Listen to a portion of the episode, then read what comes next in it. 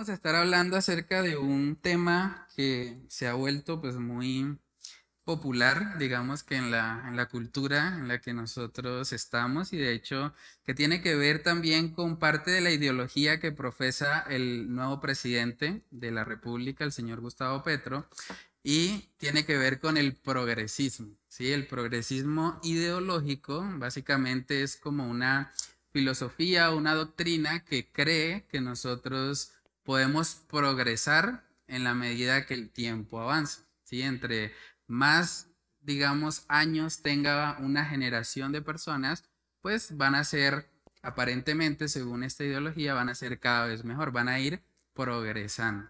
Entonces, es una ideología que se ha, digamos que, metido en muchos lugares, incluyendo iglesias. Hoy por hoy, vamos a ver ahorita un video para que ustedes mismos puedan corroborarlo. Hoy por hoy se habla de cristianos progresistas. O sea, hay cristianos que se identifican con esta ideología y que han dicho cosas como que, bueno, realmente la Biblia fue escrita para personas de hace mucho tiempo. Como esas personas de hace mucho tiempo estaban influenciadas por la cultura de ese tiempo, lo que ellos escribieron realmente no tiene validez para el siglo XXI o para el año 2022 en el que nosotros estamos. Realmente eso fue algo del pasado y ellos simplemente no pueden traer y tratar de aplicar esos principios ahora a la actualidad. Entonces, estas personas eh, generalmente justifican esto eh, usando al Espíritu Santo. Estas personas dicen, bueno, así como Jesús en su momento, cuando estuvo en el Sermón del Monte, él dio un mensaje en el que básicamente estaba diciendo, oísteis que fue dicho, hablando de la ley del Antiguo Testamento, pero yo os digo. ¿Qué dicen estas personas? Bueno, ahora el Espíritu Santo dice, oíste que fue dicho en todo lo que dice la Biblia, pero el Espíritu Santo ahora supuestamente les ha dado una nueva revelación que pues no tiene que estar necesariamente ajustada a lo que Dios dice en su palabra. Entonces, esta manera de pensar ha hecho que muchas personas, o que muchas iglesias incluso, abracen ideologías también como la ideología de género, que apoyen el aborto, que estén a favor de cosas que pues la Biblia claramente nos muestra que son incorrectas o que son pecados. Entonces, el hermano Robert nos va a compartir ahorita un, video de, de reflexión o de introducción más bien para que podamos ver que es una realidad. De hecho, aquí en Colombia tenemos el primer pastor abiertamente gay de una iglesia eh, cristiana, está acá. O sea, el primer pastor que profesa eso y hay una comunidad que pues lo aprueba y aparentemente avala su ministerio. Él está en Bogotá, pertenece a una iglesia metodista y es algo que desafortunadamente se ha infiltrado incluso en iglesias que tradicionalmente eran de sana doctrina, porque la iglesia metodista de hecho se caracterizaba por ser muy meticulosa en el estudio de las escrituras, de ahí viene el nombre, ellos eran muy metódicos pero tristemente como esto se ha vuelto ya parte de la cultura, al punto que si alguien no lo acepta, es llamado un retrógrado, es llamado alguien que, que no está actualizado y es parte de los ataques que el progresismo ah, causa en muchas personas que se oponen a esta ideología. Entonces vamos a ver un extracto ahí, eso es un debate que eh, les voy a compartir o les compartí ya en el, en el grupo del Faro es un debate entre cristianos tradicionales, que pues serían los cristianos que se aferran a lo que Dios dice en su palabra, y cristianos progresistas, que es un movimiento que ha, incluso llegado a la Iglesia Católica. Ahorita vamos a ver un representante también de la Iglesia Católica que pues profesa que la Biblia se tiene que actualizar a los tiempos en los que estamos. Entonces vamos a ver ahí un pequeño extracto del video para introducirnos a la temática de hoy pues como resumiendo lo que ellos están mencionando. ¿Cómo haces tú para conciliar el, la orientación homosexual con el cristianismo? Yo creo que mucha gente de las que nos están viendo quieren entender cómo es que un pastor cristiano es homosexual. Bueno, la verdad es, es, un espacio bastante corto para una respuesta que es bastante, bastante amplia, pero básicamente es, yo creo que Dios creó a la humanidad y creo que en eso todos estamos de acuerdo. Dios no solo creó a dos personas específicas, sino a la humanidad. Después entraremos en otros debates respecto a eso, pero en diversas razas, en diversas culturas, en diversos idiomas, todos de forma diversa. Lo que pasa es que las escrituras están están escritas, o la Biblia está escrita, en su propio momento, por autores también humanos que están permeados por esa cultura, ¿verdad? Entonces, para poder, y desde esta lectura que nosotros tenemos, que es una propuesta,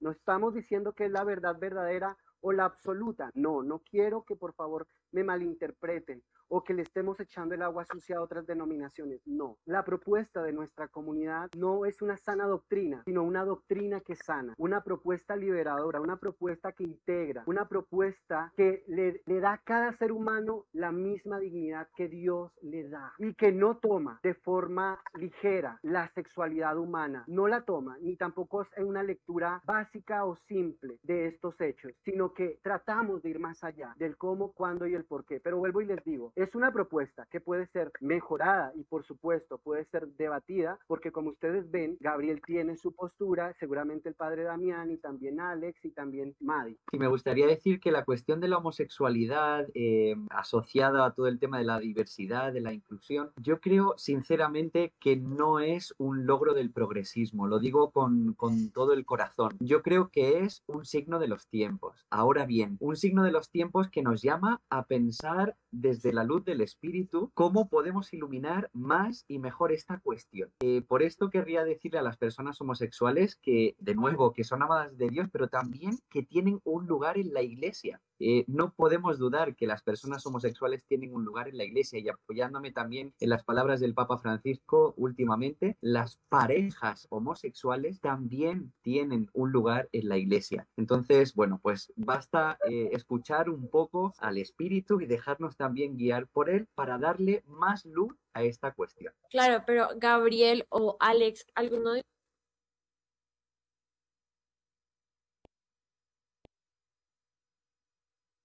la persona que está hablando ahí, eh, él se identifica como el pastor John Botia y él pues está en Bogotá y es alguien que dice puntualmente que él es, se siente orgulloso de eso porque es el primer pastor abiertamente gay de Latinoamérica, entonces se siente pues contento, digamos, de tener ese título.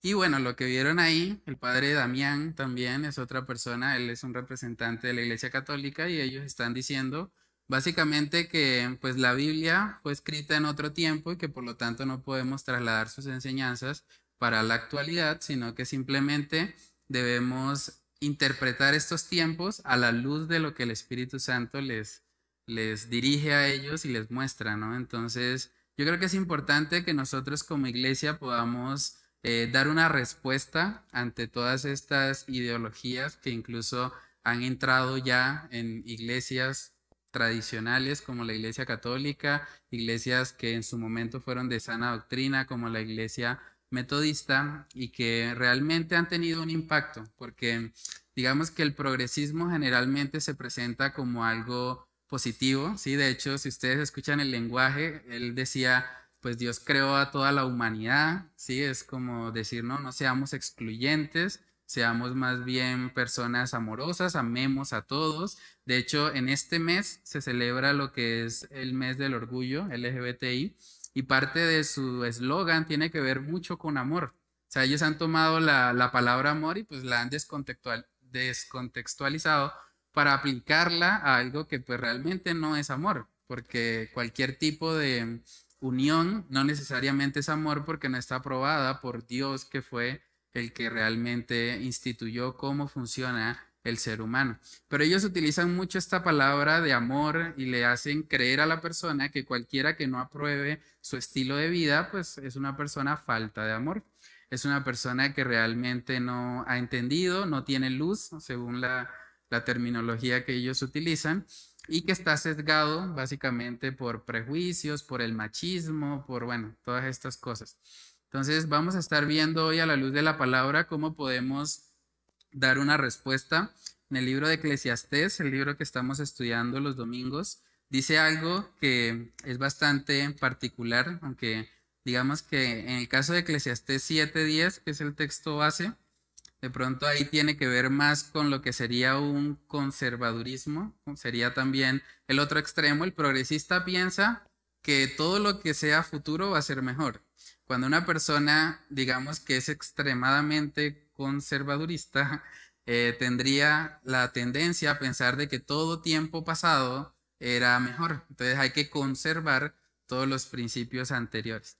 Pero vamos a ver Eclesiastes 7:10 para ver que ahí hay una instrucción muy particular acerca de que no debemos poner la mirada en los tiempos. Eclesiastés capítulo 7, versículo 10, si alguien lo tiene, lo puede leer. Aquí vemos Salomón diciendo, bueno, nunca digas que cuál es la causa de que los tiempos pasados fueron mejores. O sea, nosotros a veces pasa que tendemos a pensar, bueno, ¿realmente la moralidad está ligada al tiempo, a la época o no? La moralidad está ligada a una determinada época lo hacen ver así, ¿cierto? Y muchas veces hay gente que dice, uy, no, la sociedad está terrible. Exacto. Pero aún incluso las personas del pasado también tenían, digamos que sus, sus pecados, sus propias eh, concupiscencias ahí actuando. Entonces, digamos que no deberíamos poner la mirada en que todo tiempo pasado fue mejor o que todo tiempo futuro va a ser mejor, porque eso es lo que básicamente el progresismo plantea. Ellos están diciendo, bueno, realmente en la medida en que pasa el tiempo, es como eh, una interpretación de la moralidad que tuviese que ver con el desarrollo tecnológico. Hay gente que dice, bueno, así como el iPhone va mejorando, cada vez es iPhone 8, 9, 10, 11, ya van como en el 13 creo entonces, cada iPhone es mejor que el anterior. Entonces ellos están de alguna manera como interpretando también al ser humano así, cuando realmente el ser humano nunca en la palabra se describe como alguien bueno. Sea, a la luz de la palabra, el ser humano es alguien que está quebrado, es alguien que ha pecado y lo único que hace que haya un verdadero progreso moral en su vida es el Evangelio. Es que esa persona realmente sea salva. Entonces, bueno, a manera de reflexión, ¿Por qué creen ustedes que a muchas personas les parece que con el paso del tiempo deberíamos ser mejores como sociedad? ¿Por qué casi todo el mundo piensa eso? Como que futuro será mejor, como que sí, lo tenemos como parte del discurso de, de la humanidad, básicamente. Bueno, pues por ejemplo, uno puede ver en sus papás Dice aquí, es que bueno, para que usted tenga una mejor condición de vida, para que usted no mm. viva lo que yo tuve que pasar, para que no tenga esa misma necesidad, pues haga, haga cosas mejores. Por ejemplo, estudie, tenga un título, tenga una carrera para que usted avance, para que progrese, para que tenga su casa, para que tenga esto. Y ese chip siempre, nuevamente, desde pequeños, estudie, estudie, prepárese, gane y esto. Y, y ese chip siempre de mejorar o ser mejores que nuestros padres siempre ha estado desde pequeño. Mm. Y la pregunta mía es, ¿uno cómo desde pequeño uno cómo rompe ese, ese, ese, ese estereotipo, ese esquema. Mm. Si desde pequeño mismo va apareciendo uno, estudie, prepárese, haga esto, haga aquello, gane, sea mejor que yo, no tenga la misma vida que yo, esto y aquí, siga, tal, mm. etcétera. Sí, no, ahí es clave realmente renovar nuestro entendimiento con la palabra. O sea, nosotros debemos tener claro que pues bíblicamente hablando, el problema del ser humano no es externo, el problema del ser humano está en el corazón y solamente cuando hablamos de que hay una transformación interna es que realmente puede haber un progreso moral en su vida. De lo contrario, es el mismo ser humano cambiando de juguetes. ¿Sí? Entonces, realmente es muy importante, digamos, que renovarnos con la palabra para que sea ella la que nos moldee y no sean estas filosofías de pronto de este mundo que, que van en contra de lo que Dios ha establecido, ¿no? Entonces, ¿por qué la mayoría de las personas como que espera eso? O sea, si nosotros nos devolvemos un poquito, podemos decir que la historia humana demuestra que a medida que pasa el tiempo el hombre mejora. O sea, si miramos un poco la historia, no sé, digamos, podríamos decir que una persona del año 1900 es mejor que alguien, no, perdón, es peor que alguien del 2000. Sí, es curioso porque incluso hasta en, en los asuntos, digamos, económicos, a uno le dicen hoy en día, no, usted tiene que estudiar y sí, esforzarse y todo eso, adquirir casa propia, pero era mucho más fácil para nuestros abuelos tener casa propia. Sin necesidad de haber pasado por una universidad ni tener eh, maestría ni nada por el estilo, ¿no? En cambio, ahora estudiamos más, tenemos menos. Entonces tampoco es como que realmente el progresismo esté funcionando. Pero bueno, realmente si uno analiza la historia humana, o sea, hemos tenido dos guerras mundiales, o sea, es algo atroz. Realmente en un tiempo también vimos como la Iglesia Católica persiguió a muchos creyentes y a muchas personas de ciencia también y pues realmente todo el tiempo la Inquisición fue terrible. O sea, y uno esperaría, bueno, si realmente el ser humano va mejorando con el tiempo, pues uno esperaría que por lo menos, no sé, después del diluvio, de que el Señor pues aniquiló a casi toda la tierra por causa del pecado, pues como que de ahí en adelante viésemos realmente un progreso. Pero si uno analiza la historia humana, realmente no es así. O sea, nosotros vemos que el ser humano sigue pecando vez tras vez, siguen sucediendo cosas atroces, horribles y que tienen que ver precisamente es con el pecado en el corazón del ser humano. Entonces, a la luz de esa realidad, ¿sería correcto poner nuestra esperanza en un mejor futuro? Realmente la esperanza del creyente debe estar en Cristo Jesús. Solamente Cristo es el único que puede transformar corazones y causar un verdadero progreso en la sociedad. El libro de Romanos capítulo 8 dice ahí que el Señor mismo sujetó la creación a vanidad. Romanos capítulo 8, versículo 20, del 20 al 25. Si alguien lo tiene ahí, lo puede leer. Porque la creación fue sujetada a vanidad no por su propia voluntad, sino por causa del que la sujetó en esperanza. Porque también la creación misma será libertada de la esclavitud de corrupción a la libertad gloriosa de los hijos de Dios. Porque sabemos que toda la creación gime a una y a una está con dolores de parto hasta ahora. Y no solo ella, sino que también nosotros mismos que tenemos las primicias del Espíritu nosotros también gemimos dentro de nosotros mismos, esperando la adopción, la, redención de nuestro cuerpo. Porque en esperanza fuimos salvos, pero la esperanza que se ve no es esperanza, porque lo que alguno ve, ¿a qué espera? Porque lo que alguno ve, ¿a qué esperarlo? Pero si esperamos lo que no vemos, con paciencia lo aguardamos. Amén. Entonces, según ese texto, ¿dónde está la esperanza del cristiano? en un mejor futuro? no, porque vemos ahí que la creación gime, incluso los creyentes gemimos también.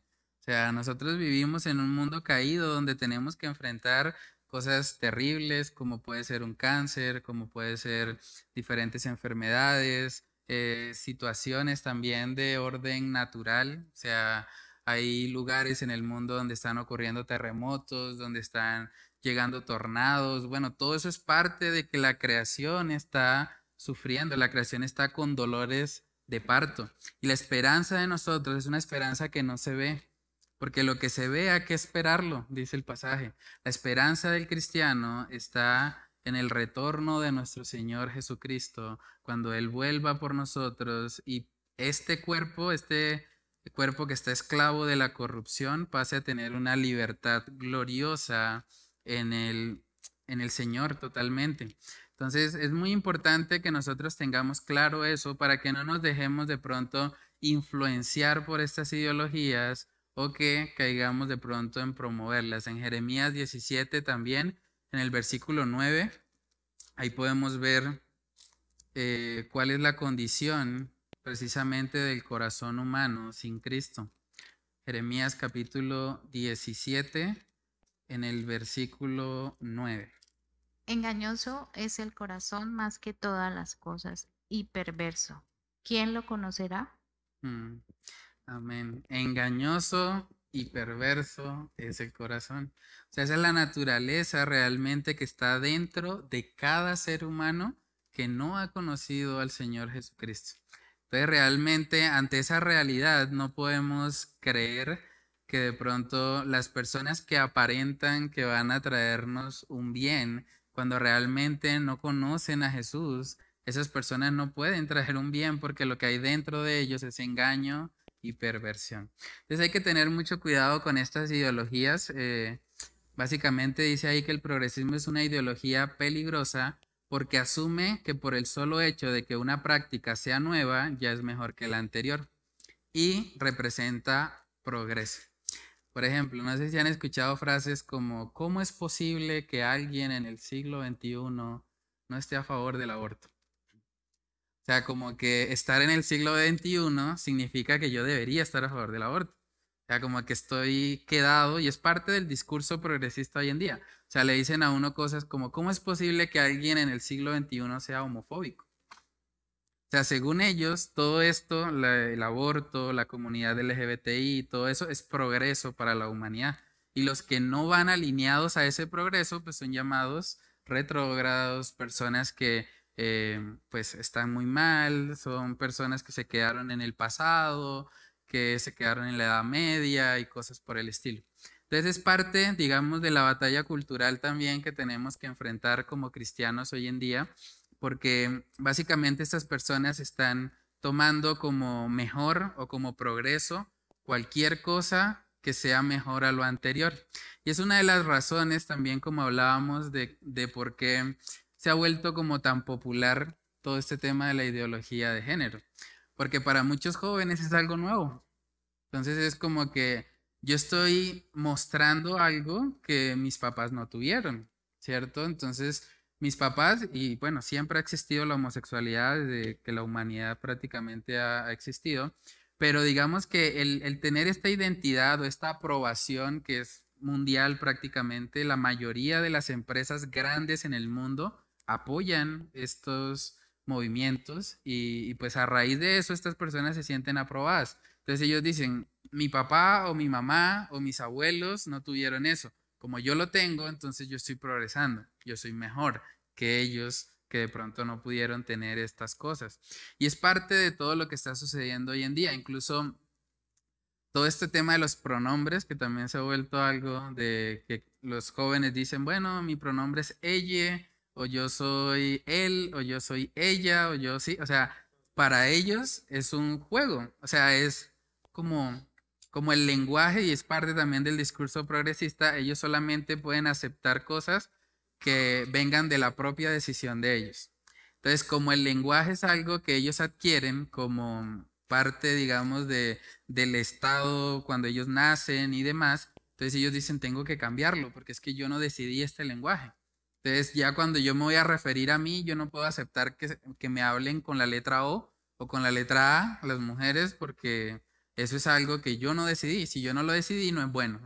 Entonces es como que ellos están pensando todo el tiempo que ellos deben eh, ser los propios constructores de su realidad. Es parte de lo que dice la ideología de género. El feminismo tiene que ver mucho con eso. Ellos dicen que, o las mujeres feministas dicen cosas como que la mujer no nace, la mujer llega a ser, o sea, no se nace mujer, se llega a serlo. Entonces, ¿cómo llega a ser alguien mujer? Básicamente por sus sentimientos. Porque si la persona se siente como mujer, independientemente de su sexo biológico, el sexo biológico para ellos viene siendo algo impuesto. Entonces ellos dicen, no, eso no está bien. Yo tengo que rebelarme contra todo tipo de sujeción, contra todo tipo de cosa que yo no haya decidido para que entonces yo pueda progresar. Sí, es parte, digamos, de, de la filosofía y por eso se ha vuelto popular cosas como el aborto, la comunidad LGBTI, incluso la pornografía. La pornografía ha cambiado mucho porque, pues antiguamente también existía algo de pornografía, pero no en la forma como se tiene hoy en día. Entonces ya hoy por hoy lo defienden abiertamente, incluso en los colegios. Aquí mismo, como hablamos, eh, creo que fue el domingo hace 15 días, estuvimos hablando de que en la alcaldía de Medellín se colocó una valla publicitaria en la que se dice, bueno, hay que masturbarse porque eso es algo que beneficia supuestamente al cuerpo humano, es algo que hace que las personas se relajen y entonces están realmente diciéndole a los jóvenes que entren en una adicción de la que difícilmente luego van a poder salir. Y es algo muy lamentable que está ocurriendo incluso en las escuelas, escuelas primarias. O sea, niños entre 6 y 10 años en Europa les enseñan en el colegio cómo masturbarse. O sea, es algo terrible. Y ellos dicen que eso es progreso, ¿sí? Cuando realmente lo que están haciendo es llevando a la persona o a los niños a una hipersexualización que luego les va a traer también consecuencias en su vida futura como adultos. Entonces, todo este, digamos, discurso que se disfraza de progreso, en realidad lo que está haciendo es rebelándose contra todo lo que Dios ha establecido en su palabra y contra todo lo que ellos consideran que ellos mismos no decidieron y por lo tanto es algo que hay que rechazar. Pero vamos a ver a la luz de la palabra que los principios que tenemos acá no son solamente para una generación. Los principios de la palabra son para todo tiempo, para toda criatura. Primera de Pedro 1, versículos del 24 al 25. Si alguien tiene ese texto, lo puede leer. Porque toda carne es como hierba, y toda la gloria del hombre como flor de la hierba. La hierba se seca y la flor se cae, mas la palabra del Señor permanece para siempre. Y esta es la palabra que por medio del Evangelio os ha sido anunciada. Entonces, las flores se marchitan, las plantas pasan su ciclo de vida, pero la palabra de Dios permanece para siempre. No solo para una época, para siempre. La palabra de Dios es eterna y podemos aplicar sus principios en cualquier época en la que el ser humano se encuentre.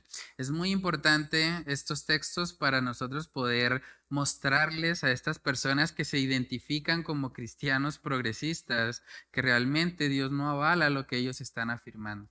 La palabra de Dios es permanente. Segunda de Timoteo capítulo 3, también ese texto es muy útil. Segunda de Timoteo 3, versículos del 16 al 17. Si alguien tiene ahí ese pasaje, lo puede leer. Toda la escritura es inspirada por Dios y útil para enseñar, para redarguir, para corregir, para instruir en justicia, a fin de que el hombre de Dios sea perfecto, enteramente preparado para toda buena obra.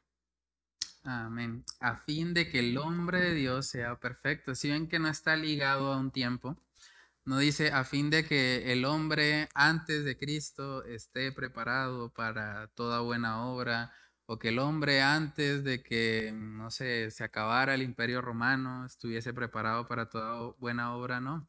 Realmente la palabra de Dios, sus principios, ayudan al hombre de Dios independientemente de la época en la que esté, para que esa persona pueda vivir eh, enteramente perfecto, eso quiere decir maduro, completo, ¿sí? Viviendo conforme al estándar que Dios ha establecido en su palabra. Entonces ahí en la parte de aplica también coloqué que el progresismo actual considera que toda forma de desigualdad es intrínsecamente mala. Eso es parte también del discurso. Por eso, digamos que el feminismo que en un momento nació como un, digamos, movimiento bueno, cuando hablamos de de la igualdad de derechos entre hombres y mujeres. Eso digamos que bíblicamente también podemos ver eso. La imagen de Dios está tanto en el hombre como en la mujer. Pero este movimiento que en un principio pudo haber nacido con buenas intenciones, hoy por hoy se ha convertido en que las mujeres odian a los hombres. ¿Y por qué los odian? Simplemente porque son diferentes. O sea, cualquier forma de desigualdad para el progresismo viene siendo algo malo. Entonces, si una mujer tiene que tener un hijo y el hombre no, es una injusticia. Entonces, por eso se hace popular el aborto, porque ellos dicen, pues quitemos el aborto porque no puede ser que el hombre tenga una ventaja en la competencia con las mujeres. Y han hecho básicamente que pues toda la sociedad se convierta básicamente en una lucha entre oprimidos y opresores. Entonces, el hombre viene siendo el opresor, la mujer es la oprimida, entonces el movimiento feminista contrarresta eso. Incluso hoy por hoy se habla de oprimidos y opresor entre gordos y flacos. O sea, hoy por hoy se habla de un término, me pareció curioso también cuando leí sobre eso, que se llama gordofobia. La gordofobia es personas flacas que aborrecen supuestamente a los gordos. Entonces, las personas que son víctimas de gordofobia pueden denunciar y pueden decir que ellos están siendo discriminados simplemente por su condición física, que ellos no son gordos porque quieren, que ellos son gordos porque esa es su genética o por la tiroides o por factores biológicos y naturales. Entonces está generando todo este tipo de, de controversias, digamos, entre hombres y mujeres, entre homosexuales y heterosexuales. De hecho, parte del discurso de la ideología de género busca de que cualquiera que no piense como ellos es catalogado inmediatamente como homofóbico. Realmente nosotros como cristianos amamos a los homosexuales. O sea, nosotros queremos su salvación, pero el discurso progresista les ha hecho creer que los cristianos los odiamos. Entonces, cuando una persona se acerca a un homosexual y dice que es cristiano, inmediatamente el prejuicio que viene al homosexual es, esta persona me odia. Esta persona me odia por mi condición, esta persona me aborrece y pues realmente nosotros no odiamos a ninguno. O sea, nosotros antes queremos que esas personas sean salvas, que vengan al arrepentimiento, pero por causa de todas estas filosofías, realmente se ha causado un daño en la sociedad.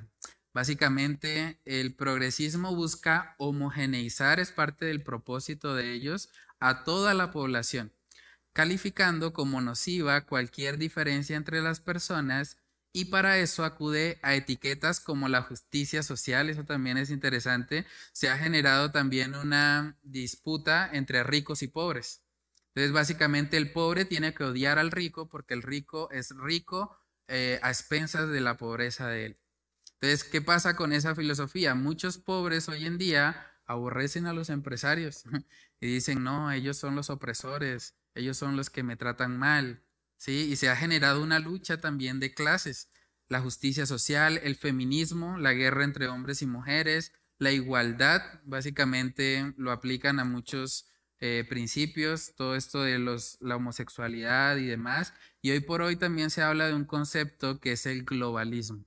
Si uno mira la Agenda 2030 para que estableció la Organización de Naciones Unidas, la ONU, ellos hablan hoy en día de un concepto que se llama ser ciudadano del mundo. O sea, ser ciudadano del mundo, ¿qué implica?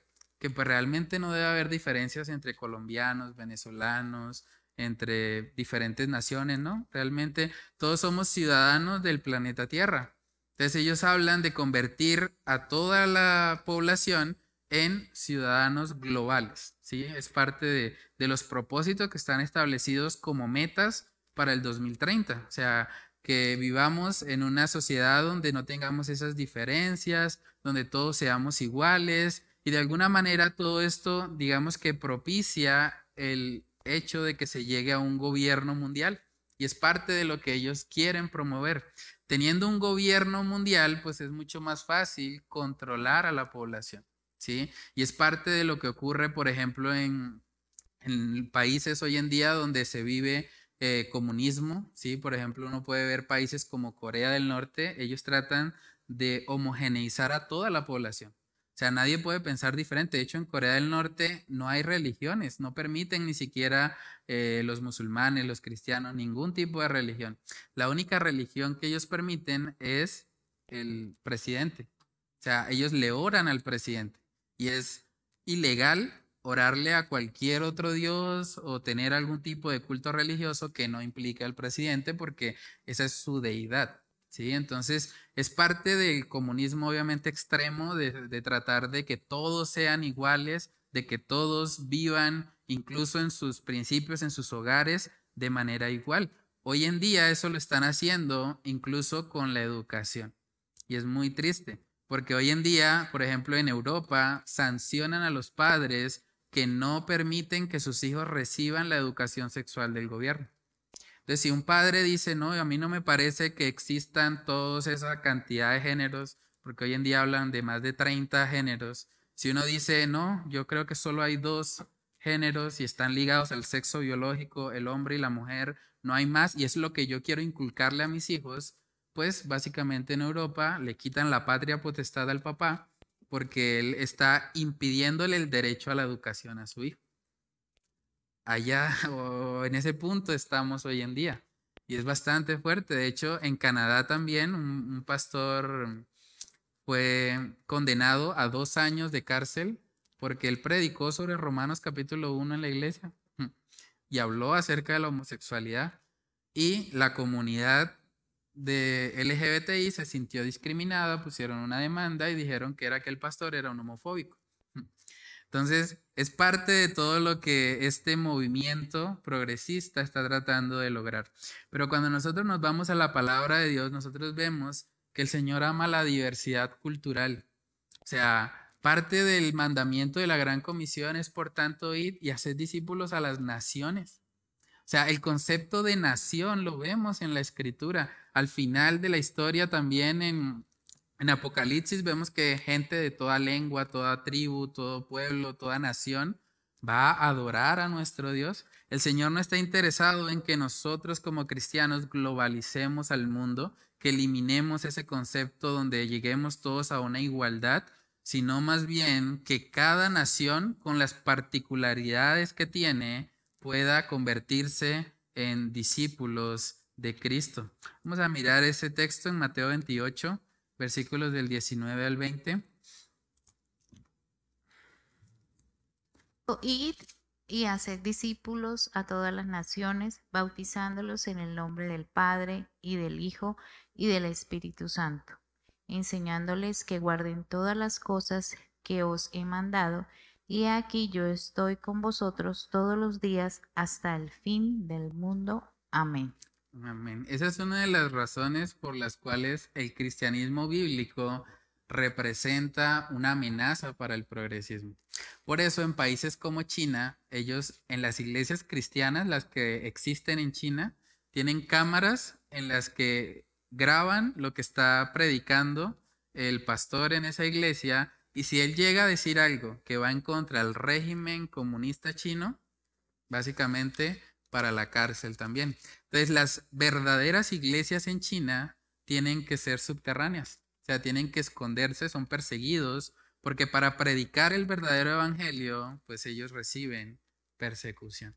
Entonces hay que tener mucho cuidado con estas ideologías porque el fin último es acabar con el cristianismo, porque si el cristianismo respeta las ideas de familia, de iglesia y de nación, para ellos eso es una amenaza. Porque la iglesia, de hecho, en 1 Corintios 12 también, dentro de la iglesia hay diversidad. O sea, el Señor no dice en su palabra que todos en la iglesia somos iguales o que todos vamos a hacer lo mismo, ¿no? Dios a cada uno le ha dado ciertos dones y esos dones son usados en medio de una comunidad diversa donde todos viven para la gloria de Dios. Primera de Corintios capítulo 12, versículos del 4 al 7. Si alguien tiene ese texto, lo puede leer. Ahora bien, hay diversidad de dones, pero el Espíritu es el mismo. Y hay diversidad de ministerios, pero el Señor es el mismo. Y hay diversidad de operaciones, pero Dios, que hace todas las cosas en todos, es el mismo. Pero a cada uno le es dada la manifestación del Espíritu para provecho. Amén. O sea, nosotros vemos en la palabra, en la familia hay roles. ¿cierto? O sea, el hombre es la cabeza del hogar, a su vez ese hombre está siendo gobernado por Cristo y la mujer se sujeta al varón y a su vez los hijos se sujetan a ambos padres, ¿cierto? Hay roles, hay diferencias dentro de la familia, si lo escalamos al nivel de iglesia, también dentro de la iglesia los dones no son iguales, hay personas que tienen ciertas habilidades de pronto para servir en audiovisuales, hay otros que tienen talentos musicales y sirven en alabanza, hay otros que son muy amables, les fluye de pronto hablar con las personas, están con mujeres y el Señor ha colocado esta diversidad y es parte de lo que el Señor usa para su gloria, que seamos diferentes y que al mismo tiempo estemos unidos en Cristo Jesús. Y si miramos también el concepto de las naciones, de las lenguas, Realmente el Señor quiere que las naciones le adoren, incluso en su propia lengua. No, no demanda de que pues todos tengamos que hablar de la misma manera, que es parte también de lo que el progresismo busca, que todos hablemos. Hoy en día se habla del inglés como un idioma universal y es parte de buscar como homogeneizar a toda la población.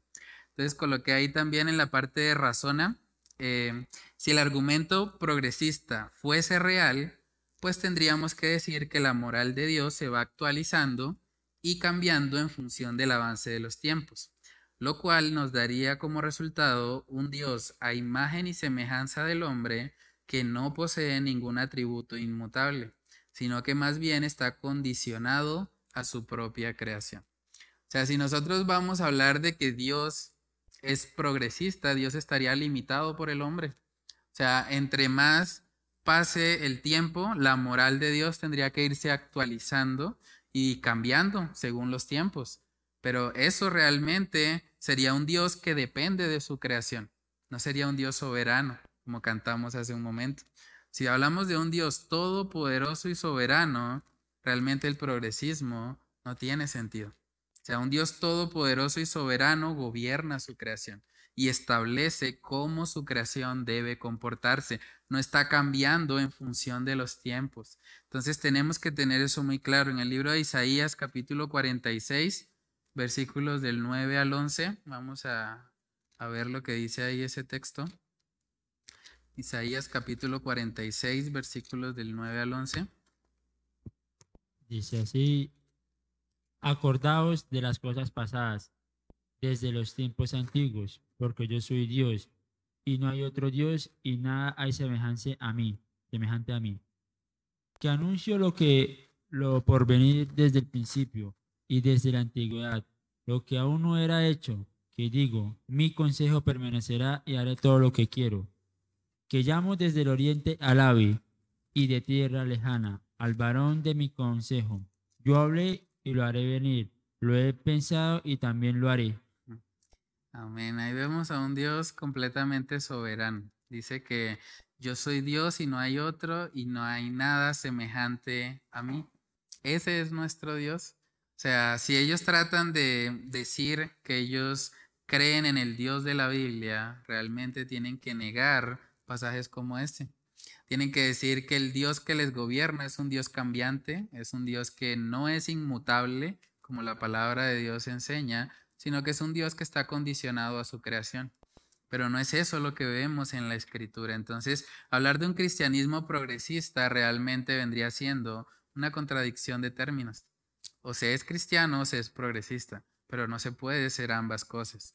Es muy importante entender eso. Daniel capítulo 4 también, en el versículo 35, vemos que realmente tenemos un Dios que gobierna, no un Dios que está sujeto a su creación, más bien un Dios que está al control de cada uno de los seres humanos. Daniel capítulo 4, versículo 35. Todos los habitantes de la tierra son considerados como nada y él hace según su voluntad en el ejército del cielo y en los habitantes de la tierra, y no hay quien detenga su mano y quien le diga, ¿qué haces? Amén. Ese es nuestro Dios. O sea, un Dios que no está condicionado por su creación. Él gobierna, Él es soberano, Él es rey de reyes y señor de señores. Y sabemos a la luz de la palabra que Él nos ha dejado una ley y la ley de Dios representa su carácter moral. Cuando nosotros miramos los diez mandamientos vemos cómo realmente una sociedad funciona. De hecho, en los momentos de la historia en los que las naciones han aplicado digamos, los principios de Dios establecidos en la palabra, las naciones prosperan. Uno puede mirar históricamente en Europa, sobre todo cuando la reforma inició y tuvieron una gran influencia en la nación como tal.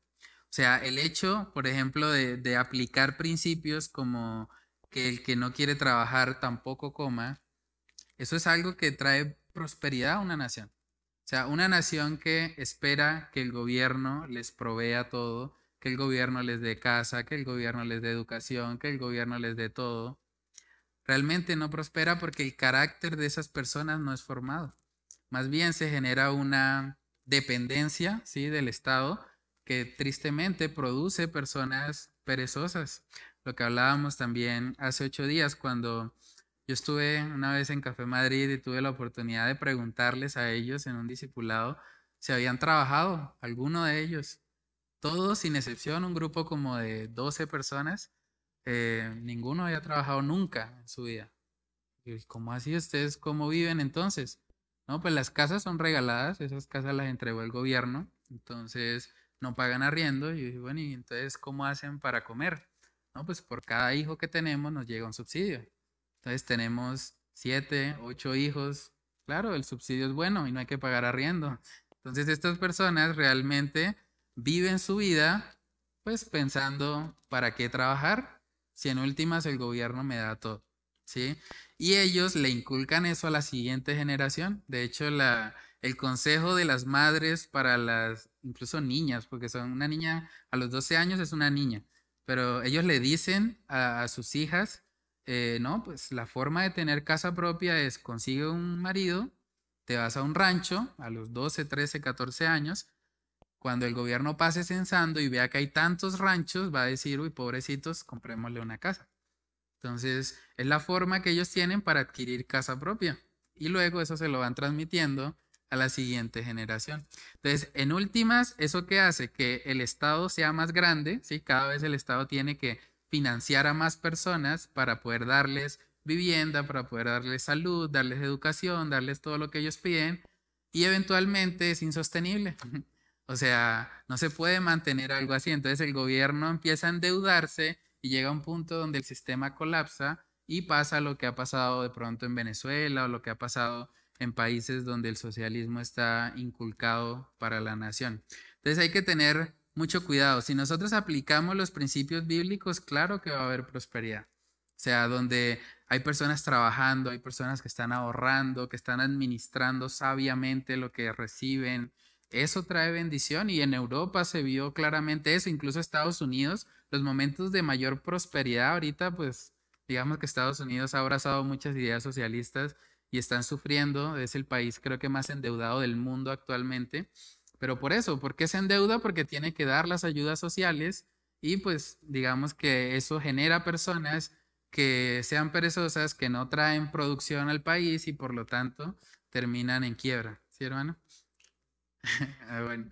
Entonces sí, es algo que digamos hay que, hay que tener mucho cuidado con, con todas estas ideologías porque de verdad pueden hacer mucho daño y pues prácticamente destruir económicamente a una nación e incluso moralmente, ¿no? Lo que estamos viendo también respecto al aborto, respecto a la comunidad LGBTI, son cosas que el Señor dice en su palabra que Él aborrece y que llega el juicio de Dios sobre una nación por causa de estas cosas. De hecho, uno mira el Antiguo Testamento y uno puede darse cuenta, cuando ellos estaban sacrificando sus hijos, pasándolos por el fuego, dice la palabra, el Señor aborreció tanto eso que trajo juicio sobre Israel. Israel sufrió muchísimo en los tiempos en que cayeron en esa idolatría y que estaban prestando a sus hijos realmente para asesinarlos, ¿sí? Entonces, es un asunto bastante serio y que debemos pedirle al Señor que Él nos ayude a poder dar respuesta ante, digamos, todas estas ideologías que se presentan como progreso, pero que realmente sabemos a la luz de la palabra que no lo son. Entonces hay una frase ahí para meditar, la dijo Martín Lutero, él dijo, la Biblia no es antigua ni moderna, simplemente es eterna. La palabra de Dios es eterna.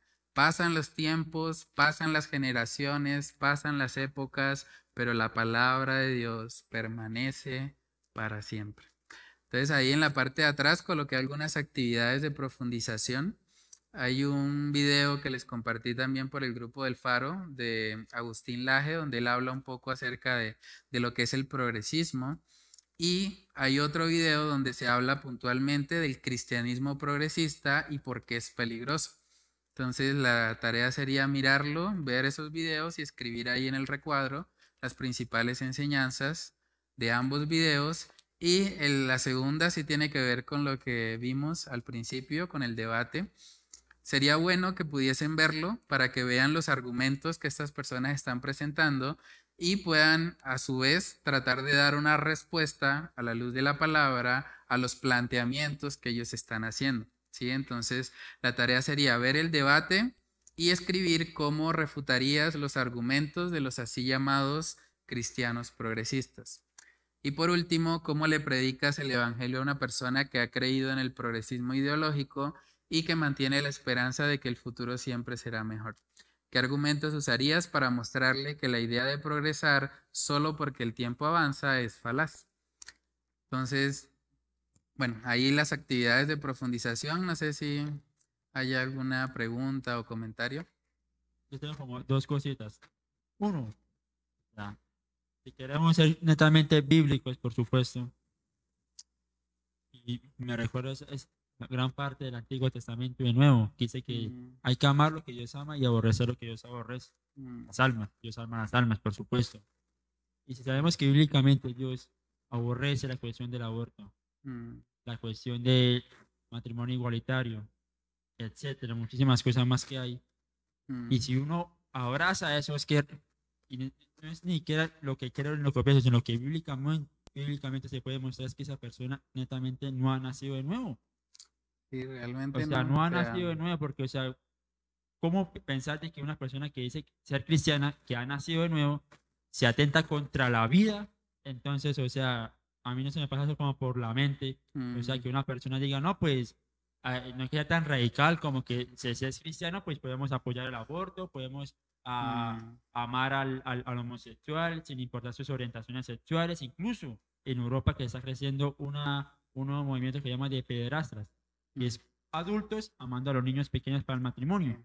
Y eso es lo que estamos viendo en gran parte del Medio Oriente, la mm, cuestión de la pederastia, pederastría. Y eso es, está volviendo algo tan normal que mucha Sí. gente está abrazando ese, ese nuevo movimiento.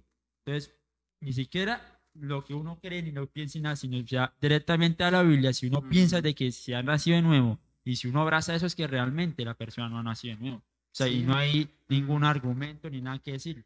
Porque mm, se supone que si uno ama lo que Dios ama, que son las almas, que se arrepienten y creen en el Señor y aborrece lo que va en contra de eso, pues ahí no hay que hacer absolutamente nada. ¿Cuál sí, sería el, el contrapeso ahí?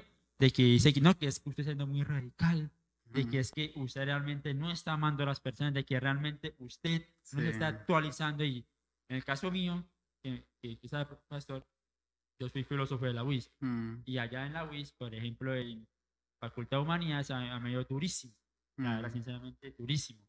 Porque yo todos los días, todos los benditos días, los cinco años que estudié en la carrera, siempre tenía que debatir con homosexuales, con abortistas, con las personas del LGTBI, con homosexuales. Y siempre cuando yo les citaba a ellos era Romanos 12.2, que hay que transformar la cuestión de la mente, etcétera. Entonces, mejor dicho, mm, o sea, con ese tipo de personas, pues, en parte, y eso es como un consejo que, que he aprendido, es si uno no está preparado para debatir con esa gente, es mejor no hacerlo mm, porque tarde que temprano se va a contaminar de eso, se va a cargar y va a abrazar más esa verdad que es mentira antes que el Ujú. mismo evangelio.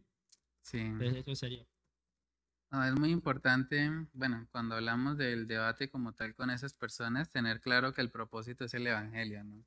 Porque nos podemos pasar, digamos, horas debatiendo sobre el aborto, debatiendo sobre la comunidad LGBTI y todo eso, pero en últimas que ellos reconozcan que el aborto es asesinato o que reconozcan que está mal esa sexualidad diversa que ellos plantean, pues eso no garantiza que sean salvos.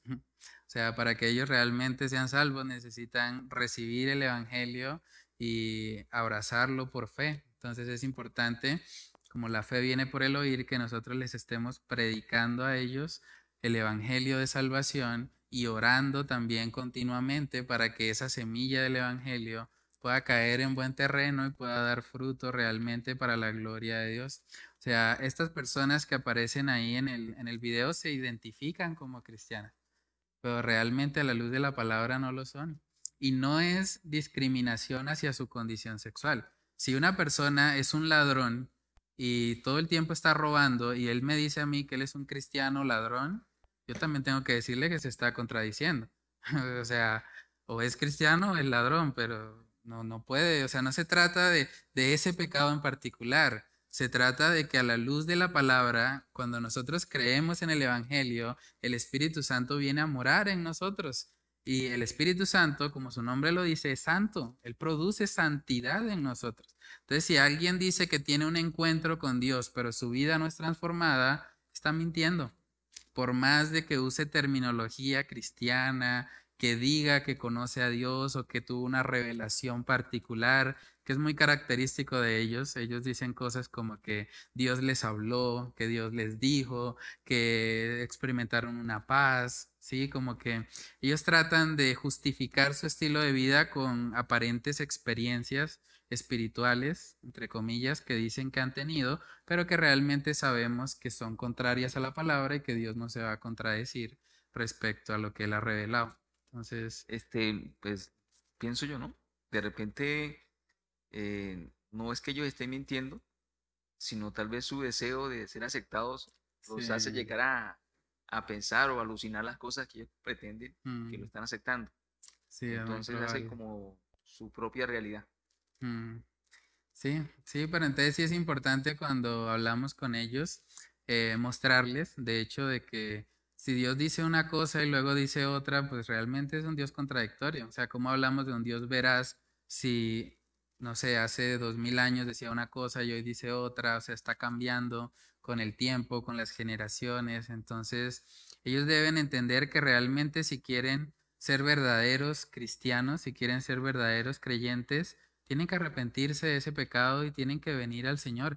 Y Dios tiene el poder para transformarlo, porque así como Dios liberta al ladrón, así como liberta a la persona que es injusta, a la persona que es chismosa, a la persona que de pronto, no sé, comete cualquier otro pecado, deshonra a sus padres, Asimismo, el Señor puede libertarles a ellos y hay muchos testimonios de personas que han salido de ese estilo de vida y que hoy por hoy viven una vida totalmente diferente a la que en algún momento practicaron. Entonces, hay esperanza en el Evangelio. Ellos pueden encontrar realmente una solución. El problema es que no quieren hacerlo. El problema es que quieren imponer su forma de pensar y sus deseos a toda la sociedad.